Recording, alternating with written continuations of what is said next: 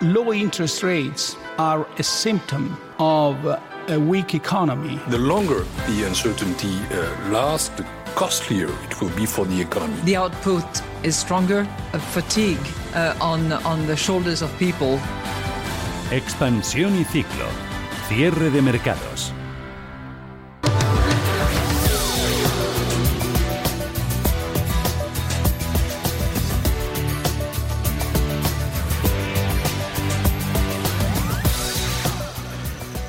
Pocas veces se han concentrado en Europa y en tan poco tiempo tantos intereses económicos para España. Nuestra exposición a la futura relación comercial con Reino Unido tras el Brexit, la llegada de los tan esperados fondos europeos y el mayor apoyo del Banco Central Europeo a la deuda pública determinarán la salida y recuperación tras la crisis pandémica. Los líderes de la Unión Europea reunidos en Bruselas se preparan para firmar el paquete de estímulo histórico de 1,8 billones de euros después de que Polonia y Hungría se comprometieran a desbloquear el flujo de estos fondos de rescate a las economías más castigadas del continente como es la española. El BCE ha elevado en medio billón su plan antipandemia y lo ha extendido hasta marzo de 2022. Una medida esperada por los mercados, aunque la autoridad monetaria ha rebajado su previsión de crecimiento en la zona euro al 3,9% en 2021, desde el 5%. Christine Lagarde, presidenta del BCE. La extensión de nuestras compras de bonos en un horizonte más largo refleja las consecuencias prolongadas de la pandemia para la economía y la inflación. La garantía del BCE de financiación barata para los gobiernos ha provocado la paradoja de que España coloque por primera vez en la historia deuda pública 10 años con tipos de interés negativo. Y a la espera del maná, de todo este dinero que llegue de Bruselas, las empresas españolas se preparan para hacerse con una porción del pastel. Turismo, digitalización de pymes, salud, medios de pago, energías renovables, movilidad sostenible, son todos sectores que buscan beneficiarse de los fondos asociados al Plan Europeo de Recuperación Next Generation EU. La COE ha presentado hoy un catálogo de 21 proyectos para la recuperación y transformación de la economía española con el objetivo de contribuir a una inversión lo más eficiente posible de estos fondos europeos. Íñigo Fernández de Mesa, vicepresidente de la patronal empresarial, calcula que las empresas pueden movilizar 4 euros por cada euro público del plan europeo. Si la mayor parte del dinero se utiliza para modernizar la empresa española, por cada euro público se pueden movilizar hasta, hasta cuatro euros privados. Y lo que es más importante, eh, el impacto eh, que creemos que tiene el uso de estos recursos si se utilizan para eh, modernizar las empresas es tres veces más que si se utilizan para, para otros fines. El Gobierno va a aprobar antes eh, de finalizar el año nuevas medidas de apoyo a pymes y autónomos en sectores particularmente afectados por las restricciones de la COVID-19, como el turismo, la hostelería, el comercio o el ocio. Así lo ha anunciado este jueves la ministra de Industria, Comercio y Turismo, Reyes Maroto y les anuncio que antes de finalizar el año aprobaremos nuevas medidas de apoyo a pymes y autónomos en sectores particularmente afectados por las restricciones, como son el turismo, la hostelería, el comercio o el ocio, reiterando con ello el compromiso del Gobierno de no dejar a nadie atrás. Y es que el Banco de España ha difundido este jueves la primera edición de una nueva encuesta que realiza periódicamente o que va a realizar periódicamente a casi 12.500 empresas con el fin de medir el impacto mm, de la COVID-19 en la facturación de las sociedades no financieras.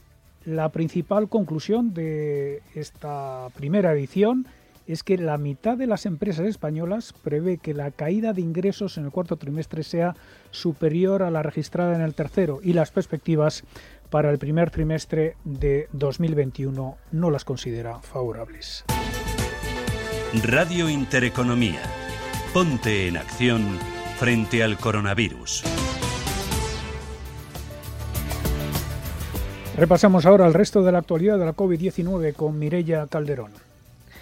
A la espera de esa aprobación de la vacuna de Pfizer y BioNTech por parte de la FDA, aquí en España ya se han autorizado dos ensayos clínicos con el antídoto de Janssen. Además, la incidencia acumulada continúa a la baja, situándose ya en los 193 casos por cada 100.000 habitantes. Salvador Illa, ministro de Sanidad. La pandemia está evolucionando en nuestro país relativamente bien.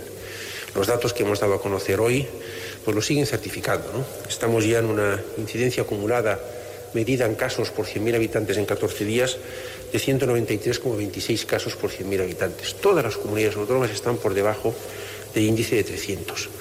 Seis comunidades autónomas están entre 150 y 200 y tres comunidades autónomas ya han bajado de 150 casos por 100.000 habitantes.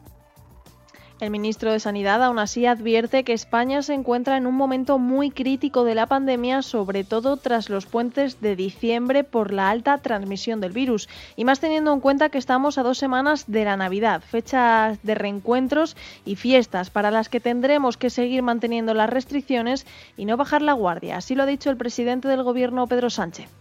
Las Navidades eh, siempre son sinónimo de reencuentro, de fraternidad, de, cariño y por tanto es muy importante que seamos muy conscientes de, del riesgo que implica la movilidad, del riesgo que implica el aumento en el número de contactos, eh, ya sea con familiares o con personas eh, fuera de nuestra familia y por tanto lo que necesitamos es seguir manteniendo esas restricciones a la movilidad y a los contactos. Por tanto no bajar la guardia. Y después de estas fechas, España podrá disfrutar de la vacuna. Concretamente, Salvador Illa habla de antes del 10 de enero. Nuestro gran horizonte de esperanza para combatir la pandemia es la proximidad de las vacunas. Si todo va como se espera y se cumplen todos los criterios de la Agencia Europea del Medicamento, las primeras vacunas autorizadas llegarán a nuestro país en menos de un mes, lo que supondrá un primer paso hacia la ansiada normalidad. Aunque el antídoto sigue sembrando dudas en la población, España va a adquirir 140 millones de dosis de la vacuna para inmunizar a 80 millones de, ciudadanos. El país está preparado para ello. Pedro Sánchez. Lo que yo puedo trasladar a la opinión pública española es que estamos preparados, que estamos listos para que en cuanto llegue la vacuna esté validada por la Agencia Europea de Medicamentos, la podamos distribuir de manera equitatible, equitativa, accesible al conjunto de la población española a lo largo de los próximos meses. El ministro de Sanidad, Salvador Illa, ha anunciado en la Comisión de Sanidad que se llevará a cabo un seguimiento estrecho de la vacunación frente al nuevo coronavirus para identificar los riesgos y que se está trabajando en un plan específico de vigilancia en el que las compañías farmacéuticas deberán presentar un informe con una periodicidad mensual. El Gobierno y sus cifras siguen estando en el punto de mira y es que el Instituto Nacional de Estadística ha elevado a 45.684 los fallecidos entre enero y mayo por coronavirus o con sospecha de haber contraído la enfermedad, un número que supera en 18.557 personas a los datos aportados por el Ministerio de Sanidad. Estos datos figuran en el avance de defunciones según la causa de muerte publicado por el INE, donde se constata que la COVID-19 dentro del grupo de enfermedades infecciosas fue la causa de muerte más frecuente en ese periodo, con 32.652 muertos con el virus identificado y 13.032 registradas con el virus sospechoso. No obstante, la estadística confirma que entre enero y febrero no se certificó ningún deceso por coronavirus, mientras que abril, con 26.305 casos, fue el mes con mayor mortalidad. La pandemia sigue dejando datos sorprendentes y también en el ámbito laboral. Según un informe de la DECO Group, la tasa de absentismo en nuestro país ha superado en más de un 3% la de un año atrás. Javier Blasco, director de la DECO Group Institute. El pasado año 2019 la tasa de absentismo alcanzó al 5,5% en nuestro país, que era el dato más elevado de los últimos 20 años. Pero con la irrupción de la COVID-19 esta tasa se disparó hasta el 6,3% en el primer trimestre de este año 2020 y hasta el 8,9% en el segundo trimestre, debido en gran parte al aumento de las horas perdidas por incapacidad temporal. La tasa de absentismo ha dado un salto en todas las autonomías en la primera mitad de 2020 debido a la irrupción del coronavirus y todas han alcanzado su respectivo máximo histórico. Las tres más elevadas corresponden a la Comunidad Valenciana y Canarias con un 9,6% y el País Vasco un 9,5%. En la situación opuesta solo hay dos regiones en donde la tasa de absentismo ha permanecido por debajo del 7%. La Comunidad de Madrid con un 6,9% y Extremadura con un 5,6%. Por último, los datos fuera de nuestras fronteras siguen creciendo. En Alemania, el Instituto Robert Koch ha notificado hoy 23.679 contagios en el último día, un nuevo máximo de la crisis sanitaria, y la prensa alemana dice que Berlín va a cerrar tiendas para luchar contra el virus. Y en el otro lado del charco, Estados Unidos ha registrado 3.124 fallecidos en un día, la cifra más alta desde el inicio de la pandemia. Hablamos ahora de un segmento de la población formado por más de 15 millones de personas. Seis de cada diez mayores de 55 años son optimistas frente a un futuro y están seguros de que su situación económica no empeorará en los próximos meses y además representan una garantía de consumo. Estas son las conclusiones del primer barómetro del consumidor senior de la Fundación Mafre, que ha creado un centro de investigación para poner en valor la contribución social de esta generación. Hablamos con Juan Fernández Palacios, consejero delegado de Mafre Vida. Muy buenas tardes, eh, señor Fernández Palacios. Hola, buenas tardes. Díganos qué hábitos de consumo tienen los mayores de 55 años. Pues, eh, según el barómetro que acabamos de publicar y al que usted hacía referencia, eh, son hábitos del consumo que en alguna medida nos sorprenden y en otros y en otros no, ¿no? Eh, como parte de la población que son los seniors, pues comparten muchos hábitos con otros segmentos de, edad, ¿no? Pero hay algunos que, que, son llamativos, ¿no? Algunas, algunos conceptos de gastos, ¿no? Por ejemplo, el, gasto en turismo, en ocio, en viajes. Eh, los seniors se revelan como un motor del turismo, lo cual en un país como el nuestro pues eh, tiene tiene bastante importancia, ¿no? Eh, son personas que cuidan su alimentación. En un 92% en la encuesta que hemos hecho dicen que le dedican atención a este aspecto, ¿no? Y que en un 77% realizan ejercicio eh, habitualmente, ¿no? Eh, son personas que en contra del, del estereotipo eh, no rechazan la tecnología, sino todo lo contrario, en un 78% eh, utilizan la tecnología en su día a día para, para cubrir necesidades eh, que tienen que ver con su gestión bancaria, pero también con el consumo y, por supuesto, con el ocio y la formación. En ese sentido, pues el, el, barómetro, los resultados del barómetro que hemos publicado hoy, pues eh, nos eh, confirman por un lado en, digamos en, algo que intuitivamente todos pensamos pero por otro nos aportan algo de, algunos hallazgos novedosos. Eh, durante la pandemia la tasa de ahorro eh, se ha disparado. Dónde esperan gastar más en 2021 este segmento de población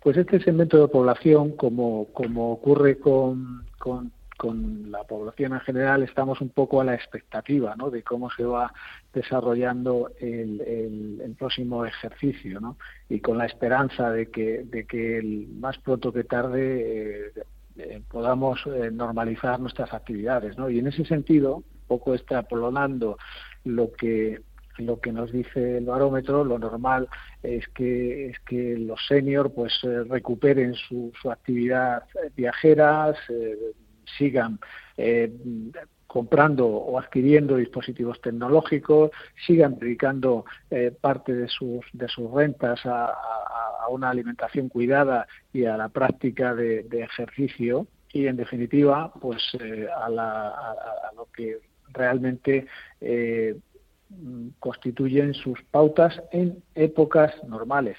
Hay que decir, no obstante, que al margen de, de, lo que son las pautas de consumo de, este segmento, eh, lo que nos dice la investigación que hemos hecho es que es un segmento muy dinámico y con una actividad eh, superior también a la, a la, que nos dice el estereotipo. Son personas que, todavía tienen capacidad y disposición de seguir contribuyendo a la sociedad pues a través de, su talento, de, de su trabajo y, y, por supuesto, de su capacidad de consumo. ¿no?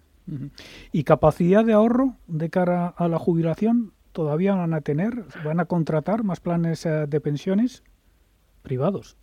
Pues este es uno de los, pues uno de los, eh, de los datos, digamos, eh, llamativos, ¿no? De, la encuesta, ¿no? Lo que nos dice es que un 56% de las personas eh, encuadradas en este segmento eh, ahorran todos los meses, es decir, que, que manifiestan una cierta capacidad de ahorro, lo cual, pues, de alguna manera tiene que ver con su mayor nivel eh, de rentas ¿no? con respecto a otros segmentos como pueden ser los jóvenes y, también con el hecho de que eh, muchos de ellos pues han terminado con eh, procesos que de alguna manera limitan esta capacidad de ahorro, como pueden ser el, la educación de los hijos o incluso el pago el pago de, de, préstamos hipotecarios o de otra índole. ¿no?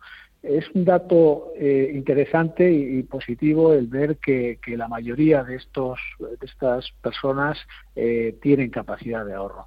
Y por supuesto se entiende que, que, que muchos de ellos, eh, conforme además se acercan a la jubilación, aumentan la sensibilidad, pues destinarán parte de este ahorro a planes de pensiones, a seguros de, de pensiones y a, y a, productos de los que llamamos de carácter finalista, ¿no? pensando precisamente en la, en la jubilación. Uh -huh. eh, usted también eh, dirige el Centro de Investigación Age Economics, eh, dedicado a esta generación que peina canas. ¿Cuál es el objetivo de, de este centro? Pues mire, nosotros en, en, en Mafre eh, vimos eh, ya hace algunos años que eh, ante un fenómeno mm, que es de carácter mundial y no solamente español, como es el incremento continuo de la longevidad, eh, lo que nos encontrábamos eh, es que en el debate público eh, dicho fenómeno se presentaba fundamentalmente con connotaciones negativas. Eh, se ponía el énfasis, el énfasis en, la, eh, en, el, en el efecto desequilibrante de los sistemas de pensiones, en el aumento de los costes sanitarios y de atención a la dependencia. Y nosotros pensamos que esta es una visión parcial eh, y un tanto sesgada, ¿no? porque al tiempo que aumenta la longevidad, mejora también la calidad de vida de, de las personas encuadradas en este segmento. ¿no? Y por eso eh, pensamos que hay que cambiar esto y que hay que eh, proyectar una visión optimista de uno de los mayores logros de la humanidad, como es el, el alargamiento de la, de, la, esperanza de vida. ¿no? Eso creamos, eh, después de, de, varios años eh, eh, desarrollando actividades en distintos formatos, la Fundación Mafre decidió eh, pues antes del verano poner en marcha este centro de investigación para proyectar eh, una visión positiva de la, del aumento de la longevidad mediante actividades de divulgación, de investigación, de apoyo al emprendimiento con impacto social. ¿no? Uh -huh. El término de genomic no deja de ser sino un intento de referirnos de la forma más llamativa posible a lo que a lo que se conoce como la economía del envejecimiento, ¿no? la, la, la silver economy. Uh -huh. Juan Fernández Palacio, CEO de Mafrevida, muchas gracias uh, por su tiempo. Gracias a vosotros. Placer. Terminamos uh, expansión y ciclo con un dato del sector inmobiliario que se ha visto frenado sin duda por la pandemia. El precio de la vivienda crece al menor ritmo desde 2015. Las casas uh, se han encarecido un 1,7% en el tercer trimestre respecto al año anterior, según el Instituto Nacional de Estadística. Este es el menor ritmo de subida desde principios de 2015, cuando el mercado apenas empezaba a repuntar tras la gran recesión. Pero la pandemia también ha provocado una gran diferencia entre obra nueva y de segunda mano. El mercado muestra un incremento de compradores que buscan inmuebles concretos como casas con parcela o áticos con terraza. así pues, vemos que la pandemia también está cambiando los hábitos de los compradores de vivienda como consecuencia del confinamiento. Eh, este tipo de viviendas ha encarecido un 7,5% en tasa interanual, lo que sitúa el importe de la obra nueva en máximos históricos.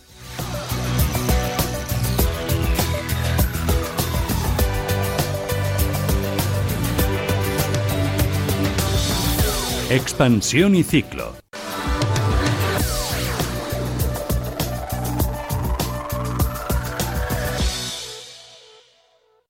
En Radio Intereconomía, cierre de mercados.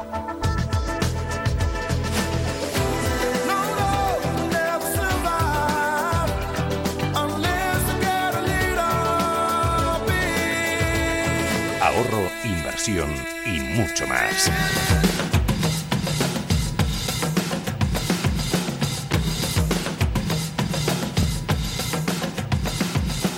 con Fernando La Tienda.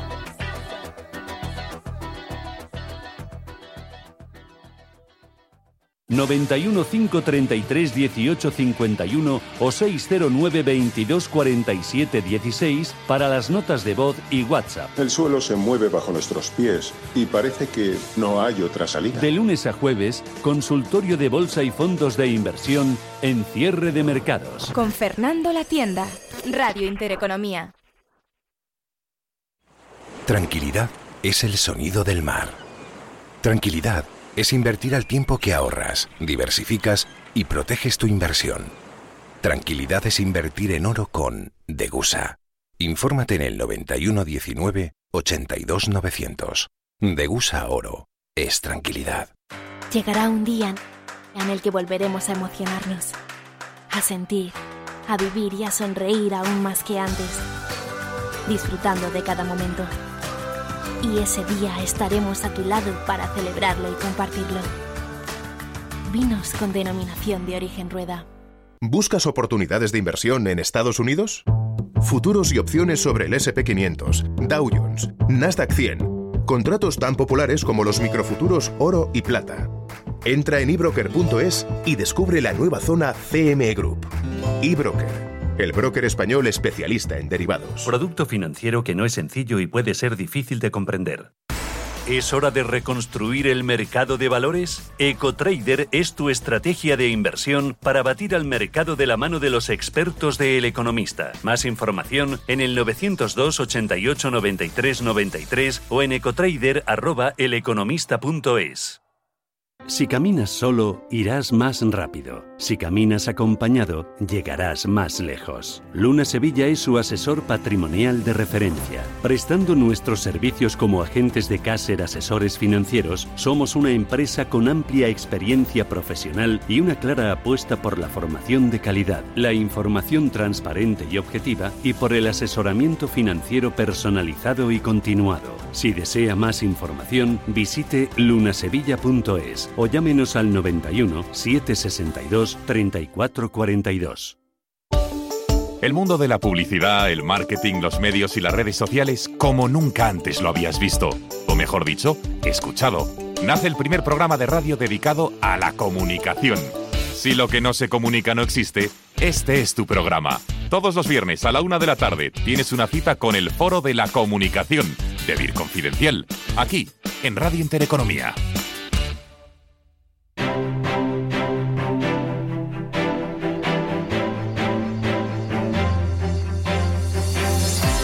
4 y 32 minutos de la tarde, eso significa que hace aproximadamente una hora que ha terminado la reunión del Banco Central Europeo y empiezan a filtrarse, claro, algunos detalles de la reunión, por ejemplo, de la división interna que sigue habiendo en el Eurobanco, porque hay cosas en las que no se van a poner nunca de acuerdo. Por otro lado, la agencia de rating Standard Poor's que cree que el BCE ha pecado de pesimista con sus previsiones económicas de cara a 2021 y otra cosa que tiene en vilo pendiente hoy a la comunidad inversora es el estreno en Wall Street de Airbnb, Vivian está ya ahí en la casilla de salida, poquitas horas ya para un estreno por todo lo alto, un estreno triunfal.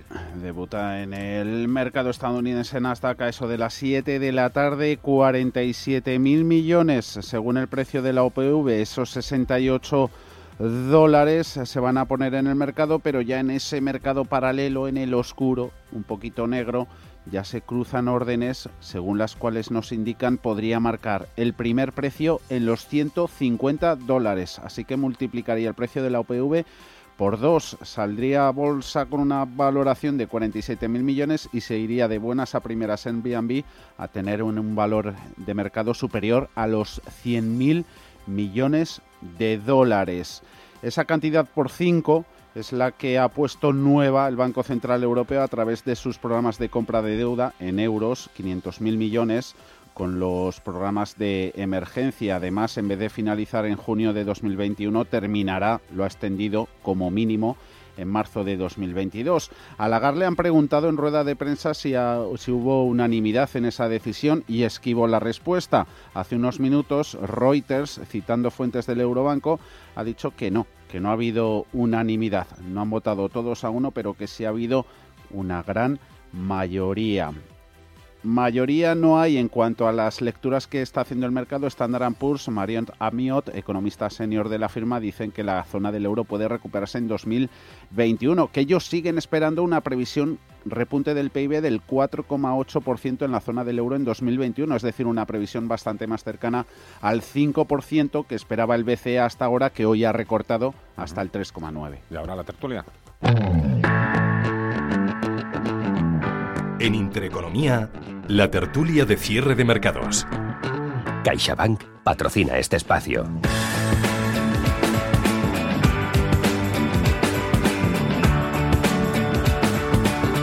Haremos tiempo de análisis, opinión hoy con Javier Rodríguez, director general de AERI, Asociación Española de Relación con Inversores. Hola Javier, ¿cómo estás? Muy buenas tardes. Buenas tardes, Fernando. Encantado de estar, como siempre, con vosotros. Siguiendo, siguiendo muy de cerca, me imagino, también la reunión del Banco Central Europeo, ¿no? Sí, sí, sí, sí, justo lo que comentabais.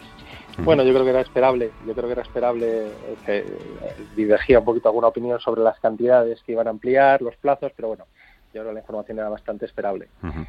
Luego a ver si hablamos un poquito también de previsiones económicas, sobre todo el escenario que ha dibujado para 2021, que es de todo menos eh, optimista, aunque haya recuperación económica. Paco Canós es inversor, socio director de Cibersí. Hola Paco, ¿cómo estás? Muy buenas tardes. Muy buenas tardes, aquí estamos, ¿Qué tal todo? disfrutando de la tarde. Disfrutando de la Muy tarde. bien, muy Sí. bien. Bueno, y no queda Sí. nada ya además para el fin de semana. Esto es Está lo que tienen los esquina. jueves.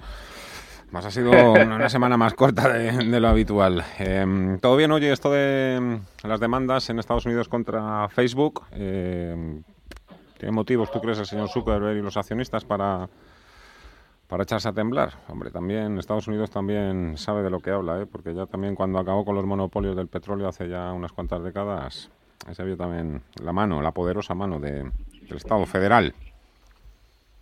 Y, no solo del petróleo, acordaos de la ley de Glass-Steagall en, en los años 30, por la cual eh, grandes bancos que aglutinaban la parte comercial y la parte de banca de inversión, que podían entrar, digamos, en conflicto de intereses, porque uno decide lo que comprar y otro decide a quién prestar, pues eh, los, les obligó a separarse, ¿no? Y, y eso es, eh, eh, vamos, también fue en ese momento eh, un, un shock en, en- en esos mercados. Si uno analiza lo que está sucediendo, pues la realidad es que es que ya la competencia siempre es buena y que haya grandes empresas en eso no es malo. Lo que empieza a ser preocupante es cuando esas grandes empresas impiden de una manera proactiva o por lo menos parece que están impidiendo de manera proactiva la aparición o la competencia o, el existir de potenciales competidores que no tienen esa, esa potencia. Eso es lo que se está investigando. Parece ser que hay suficientes pruebas y para montar un caso y es lo que y es en ese proceso en el que estamos. Y también comentar una cosa, eso está pasando ahora mismo en Estados Unidos y parece y parece que sea como no sé, como una gran noticia, ¿no? Como algo raro, pero si uno empieza a mirar en Europa y mira pues lo que sería el equivalente al antitrust en, en Europa, pues eh, las que ya, digamos, eh, han salido sentencias, o puede ser como Intel o como, como Apple, pero tienes Google, tienes Qualcomm, tienes Broadcom, tienes Amazon, tienes Apple Music, tienes Facebook. Es decir, los reguladores están pendientes de qué está sucediendo para efectivamente que se pueda competir en un mercado de manera mm, libre y no pues con cortapisas de tal manera que te lo impidan. Bueno, como aquí no tenemos esas grandes multinacionales estadounidenses, creadoras de mercado, bueno, pues nos entretenemos con otras cosas que también son muy serias, como por ejemplo las fusiones, los movimientos corporativos en el sector financiero. José Ramón Pinar Boledas es profesor del IES. José Ramón, ¿qué tal? ¿Cómo estás? Muy buenas tardes. Muy buenas tardes. Pues estoy aquí en el aeropuerto de La Coruña, o sea que si de vez en cuando veis oh. ping pam, etcétera, ya sabéis, es que el aeropuerto. o, a, lo mejor que te está llamando el gobernador del Banco de España, como le has escrito una carta, le has dirigido una bueno, carta. Le he dicho, le he dicho que, que oye, que, que a ver si hace algo de España, porque últimamente... ¿Con España o con el BBVA y Sabadell? ¿Qué pides demasiado? Por España. Ah, por España Bueno, es que, ah, yo me he leído la del BBVA y Sabadell. Sí, sí. Pero date cuenta de lo siguiente. Que haga de mediador ahí, de Celestina. Que haga de mediador. Que, haga de Celestina. Bueno, debió hacer de Celestina antes. Eh, yo creo que el Banco de España últimamente tiene un problema. Y es que a lo mejor cuando actúa por acción, pues no sé si acierta, pero por lo menos encuentra resultados. Pero es que lleva muchos años que no actúa por omisión, es decir, él tiene que adelantarse. Él es el representante del Banco Central Europeo en la ordenación del mercado bancario español y debe adelantarse a los problemas, no dejar que le exploten. Lo del Banco Popular, por ejemplo. Pero si tiene un sistema de, inspección, todo un proceso de inspección que debe de adelantarse a los problemas de la banca y no ha hecho nada. Luego, luego eh, dice, oye, eh, yo ya lo avisé. No, no, usted no lo ha hecho. Hemos visto salidas a, bolsa que luego han sido, digamos, un desastre. Hemos visto eh, cajas de ahorro que tenía que haber investigado. Hemos visto, o sea, es una institución que tiene mucho prestigio porque escribe muy buenos informes. Pero eso no es el objetivo. El objetivo es que no se estropeen los bancos y que vayan bien. Por eso es el regulador. Todo, eso, bueno, todo se andará. Eso está así. Ahora, lo que tiene que hacer es, si lo sienta, que lo siente discretamente. Es un absurdo que, una, que, un acuerdo de estas características tan complejo salga a la luz antes de que esté todo cerrado y bien cerrado. Así que eso siempre es así. Cuando, cuando Isidro Fainé y Gori González anuncian la fusión de Bankia con CaixaBank, es que estaba ya todo hecho. Por eso no han tenido la presión mediática ni han tenido esos problemas que tiene que ha tenido el banco de, se supone que el BBV y Sabadell también lo tenían muy madurado antes de dar el anuncio. pues, pues se supone vamos. Aunque las prisas también claro es que ahora mismo estamos en un tiempo de prisas no y esas cosas claro. claro es que no no no no lo tenían. Si lo hubiese si lo hubiesen tenido no hubiese pasado lo que ha pasado. O sea nunca se, se rompe una negociación por el precio porque es el precio lo, lo que antes tenían que haber hablado y luego ya vienen los temas personales. Pero si no hablas del precio, porque ellos son responsables de sus accionistas. Y entonces, ¿el precio qué es? ¿Cuánto vale la acción de, un, de uno de ellos, del BBVA, respecto a la del Sabadell y viceversa? Y eso es lo primero que se negocia. El due diligente de cualquier fusión, bueno, pues, pues no se ha hecho bien. De manera que mal por parte de unos, mal por parte de otros, pero sobre todo mal por parte del Banco de España, que no ha sido capaz de ponerlos de acuerdo. Ahora le toca, si quiere.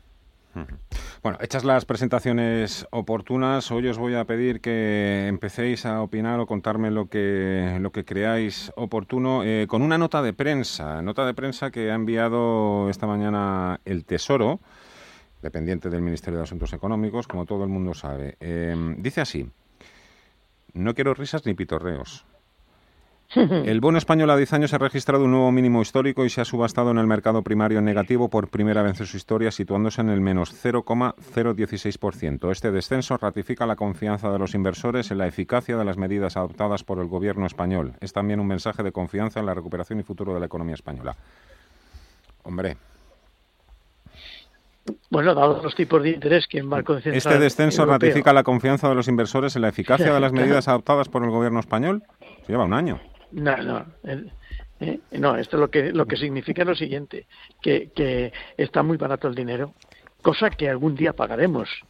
pero claro, puestos a, a, meter dinero, hasta ahora los, los gobiernos europeos, europeos, pues los sudamericanos a veces han quebrado, no han quebrado nunca, y por tanto, oye, poner el dinero cuando no hay sitios donde ponerlo a buen recaudo en bonos del Estado de un gobierno europeo, pues no está mal, pero también hay que tener en cuenta que ahí está la llamada prima de riesgo. Es decir, habrá que comparar esto con el alemán, que está bastante bien para lo que estuvo, pero que sigue estando alto. ¿Eh? para lo que estuvo. Nos hemos olvidado de la prima hace muchos, muchos años. Sí, pues sí, sí es un, familiar que vino a visitarnos inoportunamente y que ahora se ha marchado, pero algún día lo tendremos que volver a, recibir. ¿eh? Javier. No sé lo que piensan Javier y... Sí, el profesor Pin lo refleja muy bien. El sistema está dopado.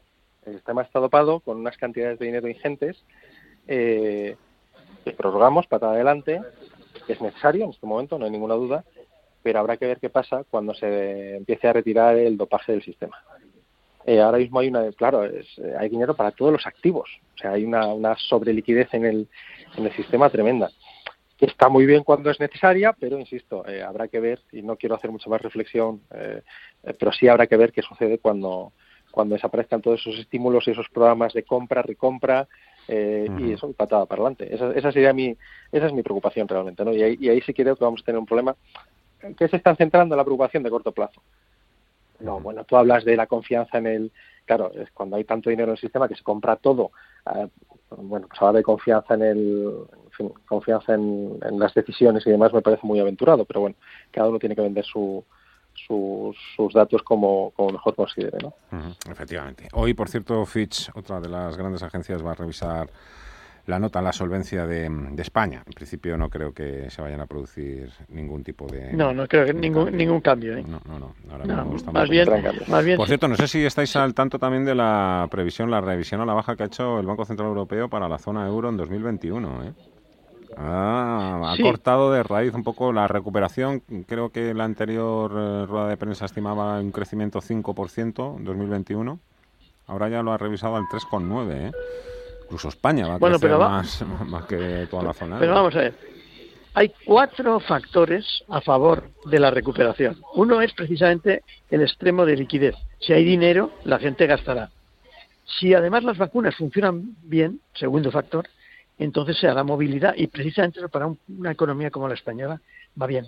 El, tercer factor es la, la, la, explosión de la digitalización, que es tremenda. Y el cuarto factor son, por lo menos para España, 140.000 millones de inversión en unos años por parte del, de la, de la Unión. Es que esos cuatro factores, el problema es si el gobierno y la administración son capaces de digerirlos y encauzarlo suficientemente bien. Si no, todo son ventajas. El problema es el gobierno. Está aquí. Esa es, la clave. A ver si lo hace bien. De momento va a tener eh, por lo menos apoyo parlamentario por parte de esa planopia de eh, partidos y grupos parlamentarios tan diversa. Pero tranquilidad porque va a tener unos presupuestos aprobados. Ahora es su trabajo. Ya veremos. Hoy he escuchado, por cierto, al presidente del gobierno hace unas declaraciones diciendo que hay medios de comunicación que califican el gobierno de coalición de gobierno ilegítimo. Yo eso todavía no lo he escuchado en ninguna emisora, pero bueno, ilegítimo no. Que, yo sepa tampoco. Paco. Puede, ser que no te guste, pero no es ilegítimo. Exactamente. Paco. Dime. ¿Qué ibas a decir? Mira, eh, no, iba a decir varias cosas. Iba a decir primero que efectivamente eh, el tema de los rendimientos de los bonos eh, es un tema relativo, relativo en el sentido de que en, valor absoluto decir que son tipos negativos, pues parece como que, no, parece no, te tienen que pagar por, por colocar dinero en bonos, pero hay que verlo, como bien se ha dicho, en términos relativos con nuestros eh, pies, ¿no? En nuestros pies, digamos, la básica es Alemania, y con Alemania, pues eh, estamos como 60 y algo puntos peor, ¿no? Eh, si uno mira el año de gobierno y nos vamos, digamos, eh, un año hacia atrás, pues estamos viendo que esa prima, eh, cuando, si estamos hablando justo hace un año, estaba a unos valores muy similares a los de hoy, subió que el pico se marcó, pues, y no es ninguna sorpresa, en la primera ola, entre marzo y abril, que subió como a 120 y pico puntos y ha ido bajando paulatinamente hasta, situarse ahora mismo en los 62 o por ahí. ¿Qué significa eso? Pues que, no estamos mejor que cuando entró, digamos, este gobierno. Durante ese año sí que es verdad que debido a la, a la pandemia lo que sí que ha hecho el mercado es mm, decir, si seguimos ese discurso, que España se ha portado peor que Alemania en un principio y que ahora está convergiendo. Bueno, pues si eso se lo atribuye como un mérito, pues tendrá que atribuirse también como un demérito eh, cómo gestionó la pandemia en una primera ola. Eh, yo no lo baso solamente en estos datos, yo creo que eso se tiene que basar en, un largo recorrido y en ver cómo eh, estos nuevos presupuestos pues acaban implementando. Los 140.000 millones es súper importante, pero mm, yo creo que no se ha destacado una noticia que viene eh, pues dada por la COE y que viene a destacar la necesidad de establecer mm, sectores y, áreas de negocio mm, que se denominan tractores mm, y que de alguna manera tendrían que ser las esencias o las cosas más importantes en las que ese manguerazo de recursos se tengan que invertir para que eso después genere a su vez lo que se pretende que se genere, que es recursos, eh, trabajo, eh, calidad de vida, valor añadido, etcétera, etcétera y veo que no se está discutiendo mucho en, donde se tenga que discutir eh, precisamente cuáles son esos sectores y esos negocios y esas actividades tractoras en las cuales se tendría que invertir esto y tener un plan de cómo hacerlo, cómo acceder, eh, cómo seleccionar, cómo potenciar, etcétera, etcétera. Y estamos ya ahí. Te vas a otros países como Francia o como Alemania y eso ya lo tienen y lo tienen publicado. Y en España Oye, mm, no. Yo, tengo la impresión, es muy personal, ¿eh? de que se están levantando demasiadas expectativas con el tema del Fondo de Recuperación Europeo. ¿eh? 140 mil millones. no, hay ni tiempo para gastarse ese dinero, queridos. Pero es que es que eh, lo más peligroso no es eso, lo más peligroso es quién los va a repartir y quién va a decidir. Entonces hay dos refranes que no sé si los... Sí, pues yo dije el otro día no sé si con vosotros, ¿eh? pero desde luego lo he dicho varias veces en otros sitios, es que hay dos refranes españoles que, con los que hay que tener mucho cuidado.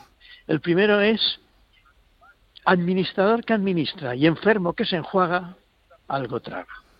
Y el segundo es quien parte y reparte se lleva la mejor parte. O sea, hay que tener mucho cuidado.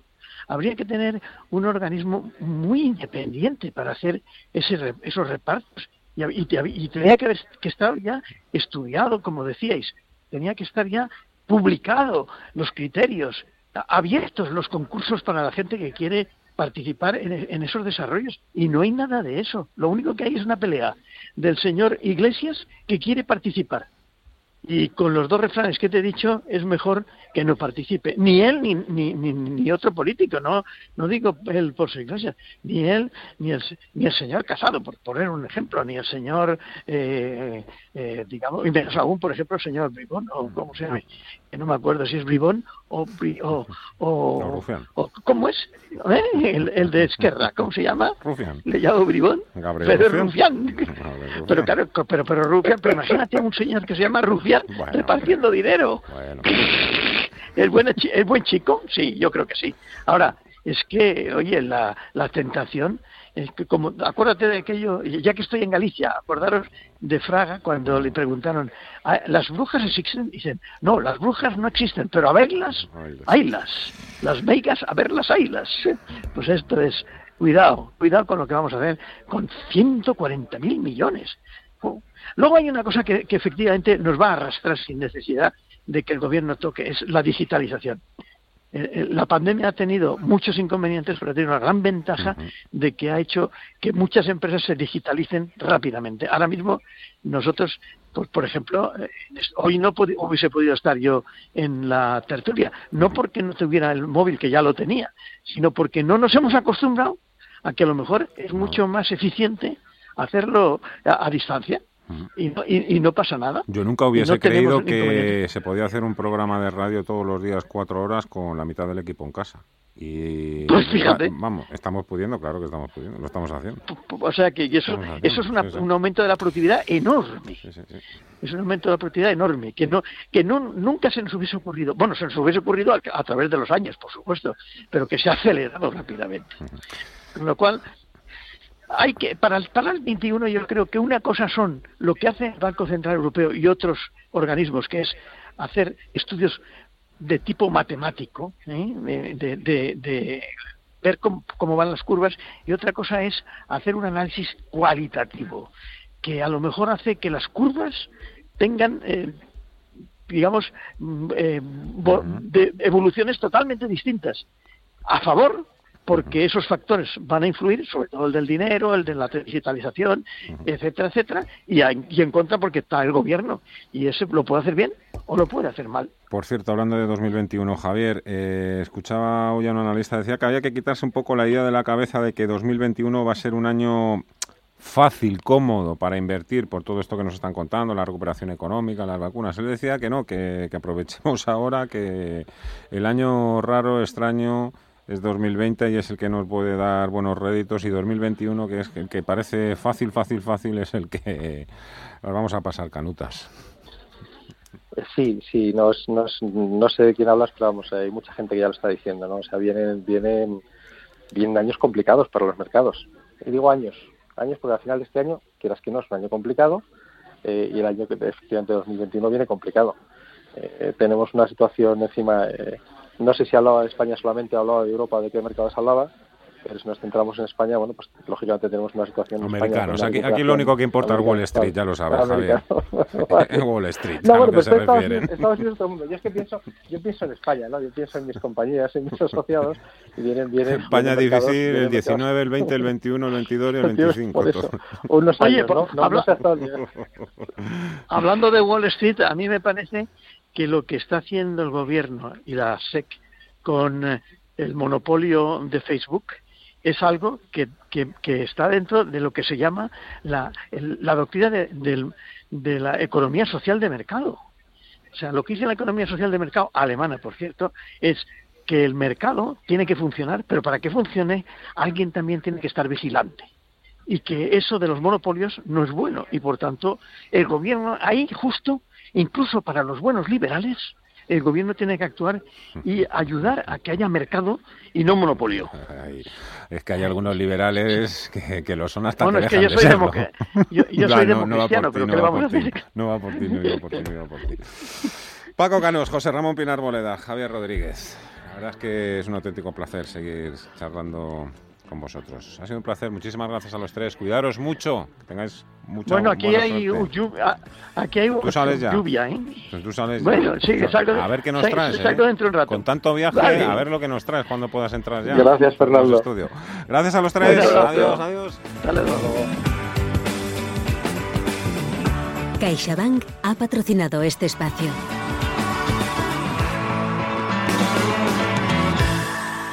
En CaixaBank, más de 5 millones de ilusiones ya tienen un sí. Sí a estrenar televisor, sí a poner en marcha ese proyecto, sí a comprar ese regalo y pagarlo poco a poco. Porque en CaixaBank, estar contigo es decir sí a tus ilusiones. Infórmate en caixabank.es. CaixaBank. Escuchar, hablar, hacer. EBN Banco, con el objetivo de ayudar a las empresas y pymes a rentabilizar sus excesos de tesorería, lanza el depósito sin y con empresa, con uno de los mejores tipos de interés del mercado. Deje de pagar por ser empresa. Ahora puede empezar a rentabilizar los excesos de tesorería. Más información en depósitosinicon.com o llamando al 91 828 0911. Bodega Matarromera Excelencia, distinción y elegancia, plasmada en vinos únicos procedentes del corazón de la Ribera del Duero. Fruto de una tierra inspiradora, expresada por su autor Carlos Moro. Bodega Matarromera, donde nace la leyenda. Si mantienes la cabeza en su sitio, cuando a tu alrededor todos la pierden, si crees en ti mismo cuando otros dudan, el mundo del trading es tuyo. Trading 24 horas, un sinfín de oportunidades. Cuando ves la oportunidad, IG. Todas las operaciones conllevan riesgo. 76% de las cuentas de inversores minoristas pierden dinero en la negociación de CFD con este proveedor. Debe considerar si comprende el funcionamiento de los CFD y si puede permitirse asumir un riesgo elevado de perder su dinero. ¿Te ha traído un jamón? Un jamón no, un jamón legado ibérico de El Pozo. Delicioso, intenso. Un jamón de veteado y brillo generoso con matices a frutos secos. Este sí que sabe. Legado ibérico de El Pozo. Siempre sale. Bueno, no, buenísimo. Y si lo prefieres, ya lo tienes cortado en lascas. El futuro se construye poco a poco. Son muchas cosas. Pequeños gestos, pero que tienen valor. Ahorrar en Basque Pensiones EPSV es un buen plan, a tu medida, para que el futuro sea como tú quieras. Vive el presente bien y construye un futuro mejor con Basque Pensiones EPSV. Puedes simular tu plan de ahorro para el futuro en cuchabank.es o acércate a tu oficina y te ayudaremos. Más que pensiones EPSV individual, Cuchabank que sea socio